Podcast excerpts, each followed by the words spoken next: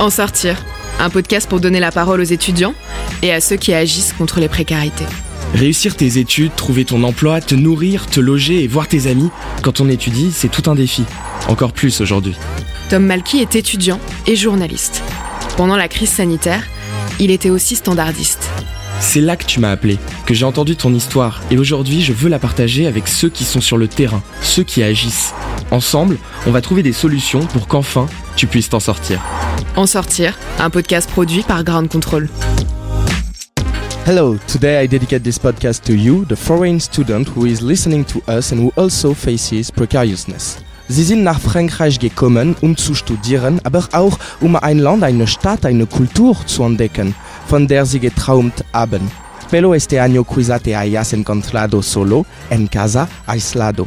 Forse hai anche avuto problemi con il cibo, l'alloggio, l'assistenza sanitaria.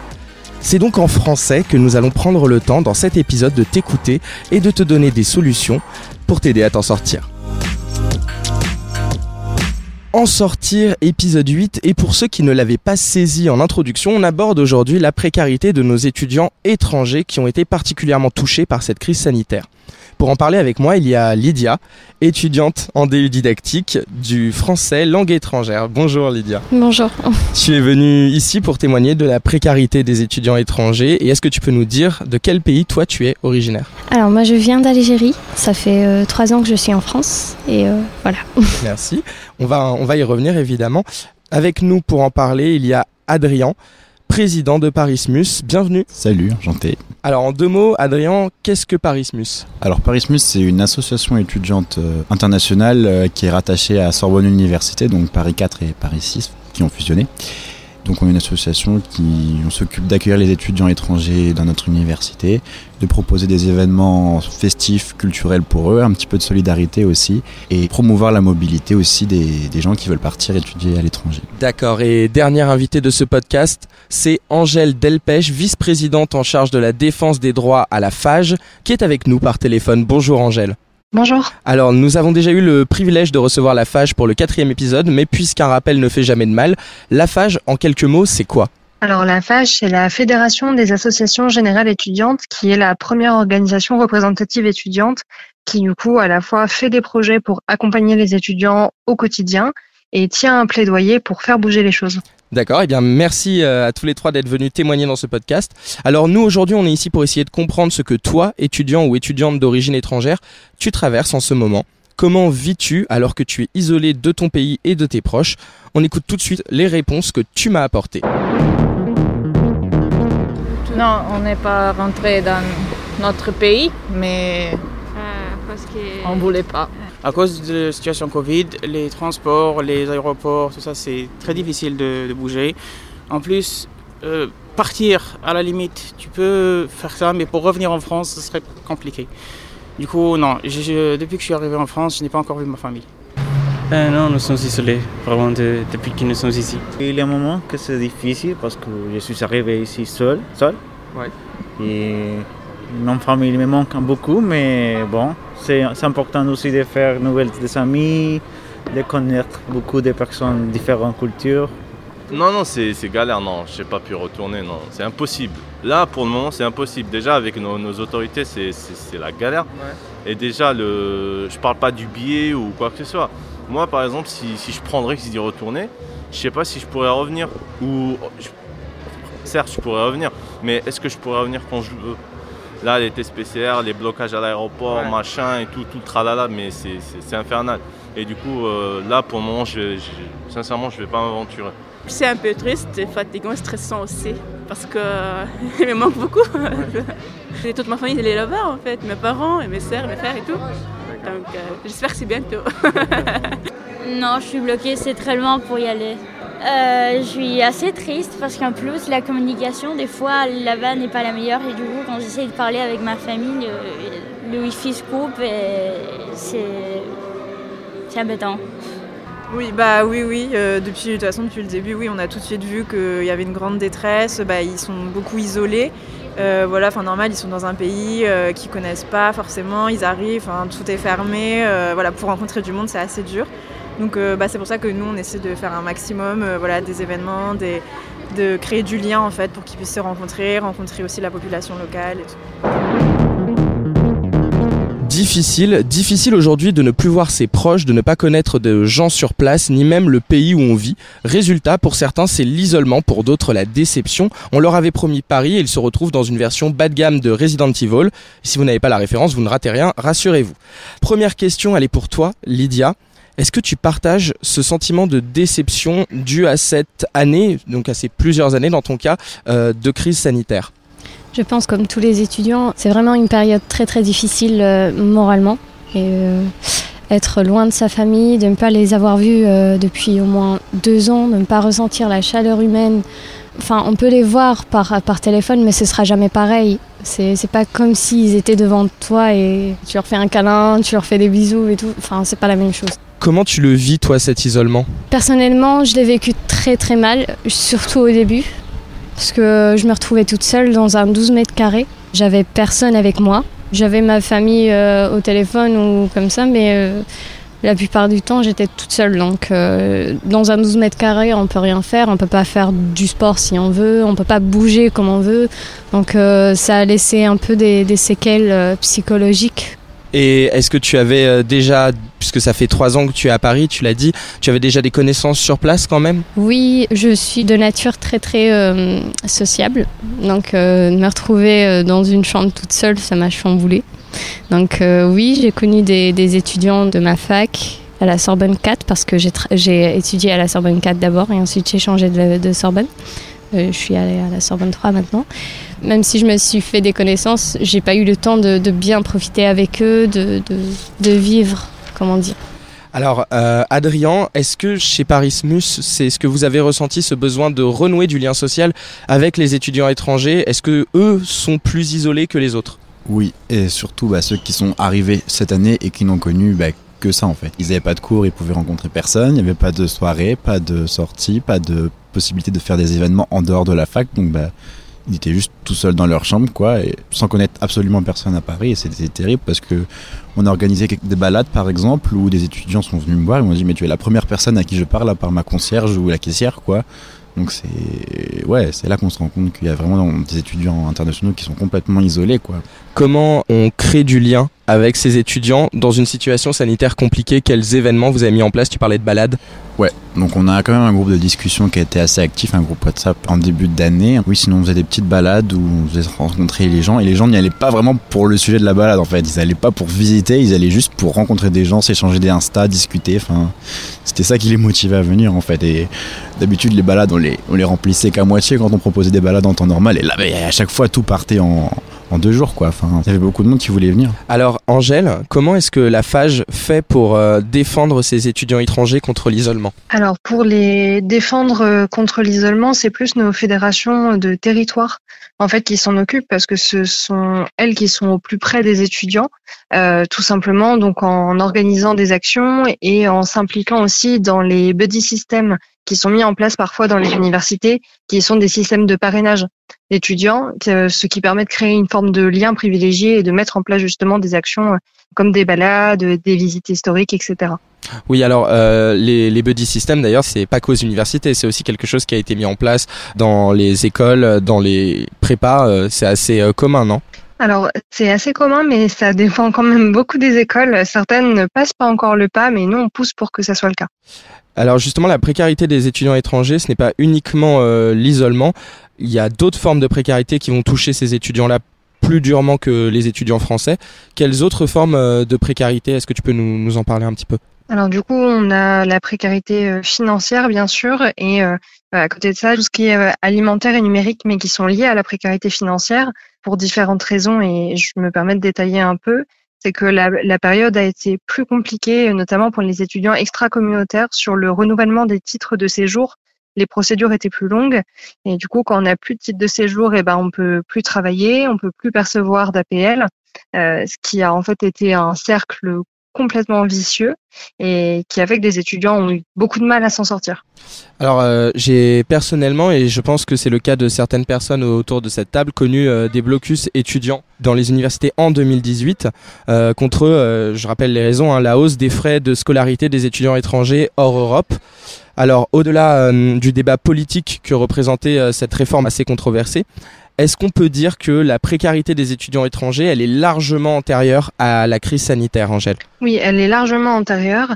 Euh, leur demander du coup euh, ces frais, c'est quelque chose qui est complètement aberrant et du coup la FAGE euh, et ses élus et ses fédérations ont fait en sorte que dans les différents établissements d'enseignement supérieur, ce soit quelque chose qui ne passe pas. Mais effectivement, c'est euh, ça antérieur. On s'en rend compte lors de la venue en France euh, quand il faut trouver un logement parce que bah en fait le prix des loyers euh, augmente euh, c'est quelque chose qui est compliqué. Et puis il faut pouvoir en fait pour renouveler son titre de séjour justifier de minimum 616 euros par mois en termes de revenus. Et en fait c'est une somme que des étudiants n'ont pas euh, parce que c'est pas facile d'obtenir 616 euros par mois. Alors euh, Lydia, toi qui es étudiante euh, en France depuis trois ans, est-ce que tu es d'accord avec les précarités dont vient de parler Angèle? Est-ce que ça touchait déjà avant? Tout à fait. C'était euh, très très dur pour moi de refaire mon titre de séjour, même au tout début. Parce que je devais justifier, comme a dit Angèle, euh, plus de 600 euros de revenus. Je travaillais comme babysitter et euh, je touchais presque 400 euros, juste, juste ça. Mais j'ai eu de la chance parce qu'il y avait ma sœur et c'est elle qui payait le loyer. Je me suffisais pas même avec 400 euros. C'est difficile de trouver un emploi quand on est étudiant étranger, peut-être plus difficile que quand on est français? Hum, Je pense que oui, parce que quand on vient ici, déjà, c'est tout un autre monde. Donc on doit s'adapter d'abord. Et euh, c'est très très difficile de, de s'adapter quand il y a une crise euh, sanitaire déjà.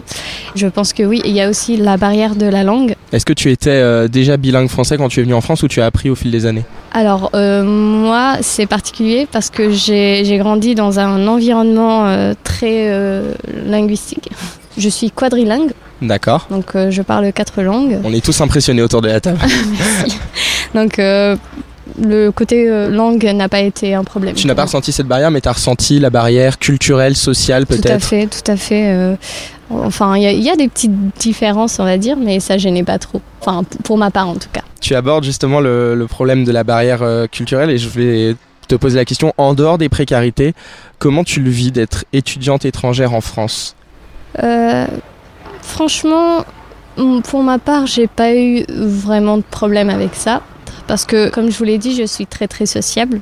C'est vrai que des fois je, je, me dis mais pourquoi ils font ça? Pourquoi pourquoi c'est comme ça? Pourquoi? Ouais. parce qu'on voit j'ai pas l'habitude de voir ça en Algérie donc euh, oui ça peut créer un petit peu de, des petits questionnements. Mais euh, en gros euh, voilà c'est genre c'est juste des petits euh, pourquoi ils font ça? Pourquoi? pourquoi ça se passe comme ça Adrien, est-ce que justement vous, vous en avez euh, des questions parfois de pourquoi, comment, comment vous faites pour euh, briser peut-être euh, ces barrières euh, culturelles, sociales? Euh, c'est pas toujours facile parce que même nous des fois on, on, les choses qui nous paraissent évidentes qui ne paraissent pas pour les étudiants étrangers c'est très marrant parce qu'on fait aussi un podcast nous et on a des étudiants qui nous racontent des anecdotes et auxquelles on s'attend pas du tout. Des choses qui surprennent les gens et qui nous nous paraissent complètement normales. Par exemple euh, des petits trucs du quotidien. Par exemple en France les toilettes et les salles de bain sont séparées alors que là, dans la plupart des pays pas du tout. Il y a des étudiants qui disent mais pourquoi? Ils comprennent pas. Ou vraiment des choses comme ça.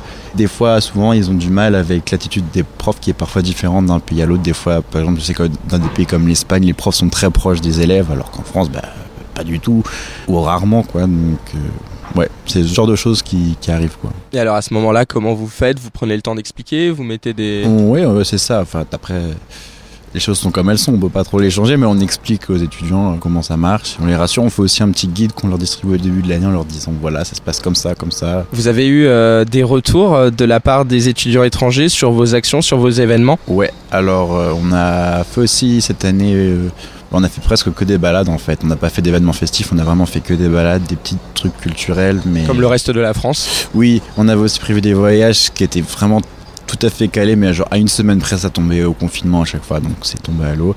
Et oui, non, sinon on a eu des assez bons retours, les étudiants étaient contents de pouvoir faire d'autres choses, quoi, en fait. Même si on ne pouvait pas proposer des choses de dingue, quoi, et ça les suffisait, ils étaient contents parce qu'ils rencontraient des gens et on passe un moment ensemble. Quoi. Autre question, parce que pour des associations comme Parismus, ça a été une période assez compliquée euh, cette année euh, pour mener des projets. Comment est-ce qu'on arrive à motiver des bénévoles?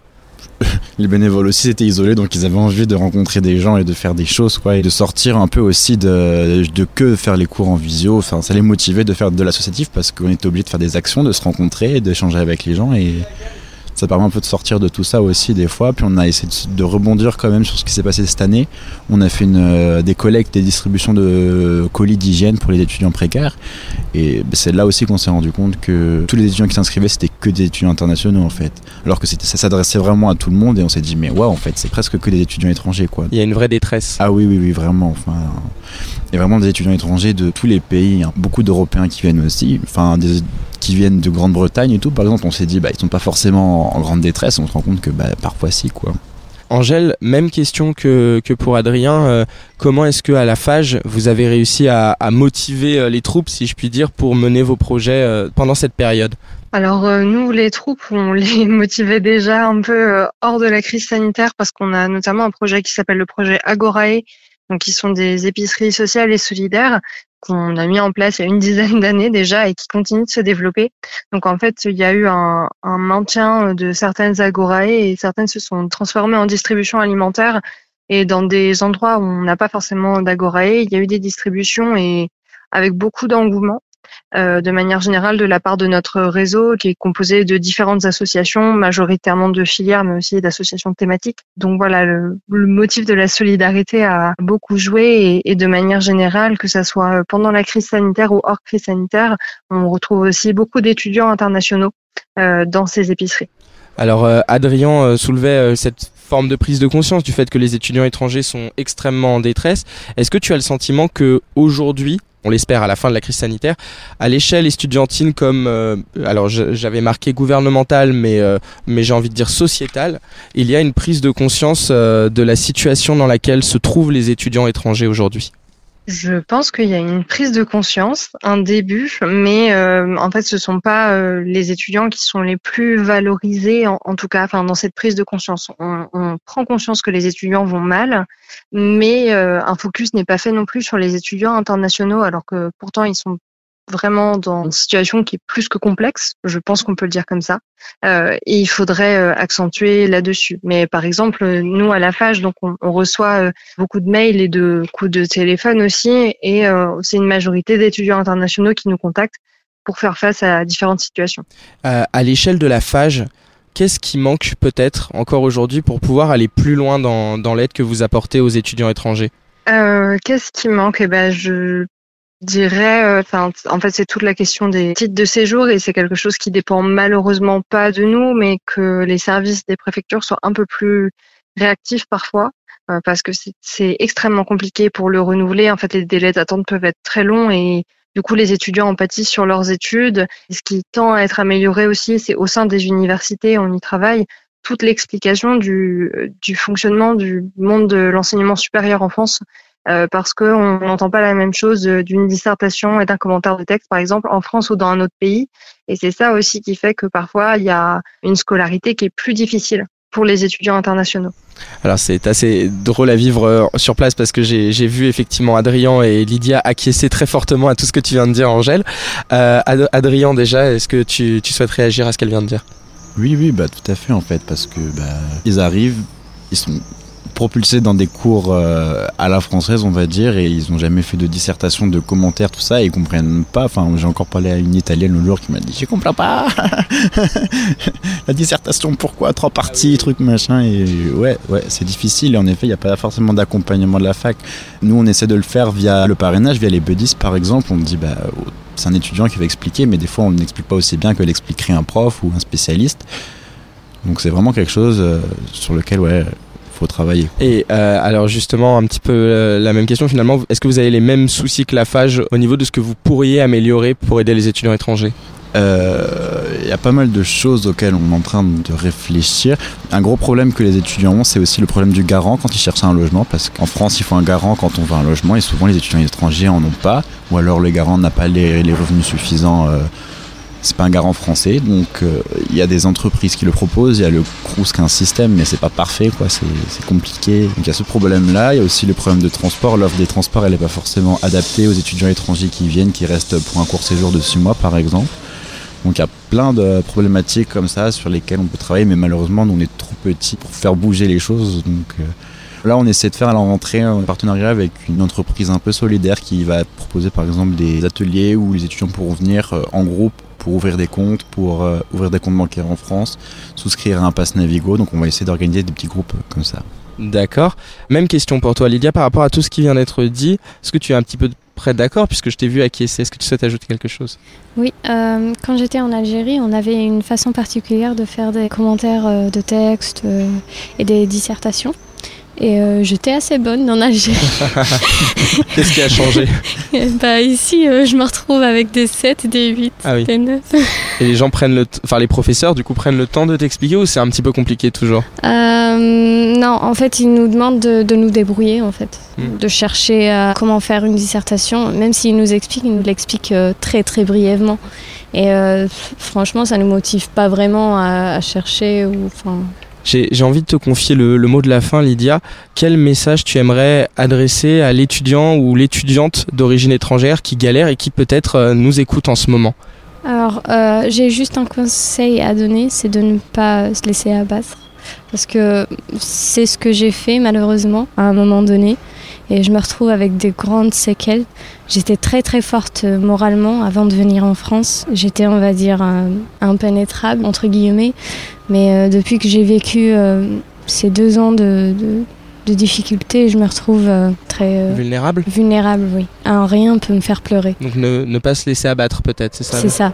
Donc de ne pas succomber à cette dépression et euh, de tout faire pour, pour rester fort. Parce que c'est juste une petite euh, période, j'espère, qui va bientôt se finir et c'est à nous de, de, de bâtir notre avenir parce que si on ne le fait pas, personne ne le fera pour nous. Merci beaucoup à tous les trois pour vos réponses, votre partage pendant ces 30 minutes euh, d'en sortir. Et voilà, c'est tout pour ce huitième épisode d'en sortir produit par Grande Contrôle. Dans une semaine, on se retrouve pour le neuvième épisode qui sera porté sur une autre minorité étudiante souffrant de précarité, à savoir les personnes en situation de handicap. En attendant, à toi, cher auditeur, auditrice, qui nous a suivis pendant cette demi-heure, respire un grand coup parce que d'où que tu viennes, nous ne ménagerons pas nos efforts pour que tu puisses t'en sortir.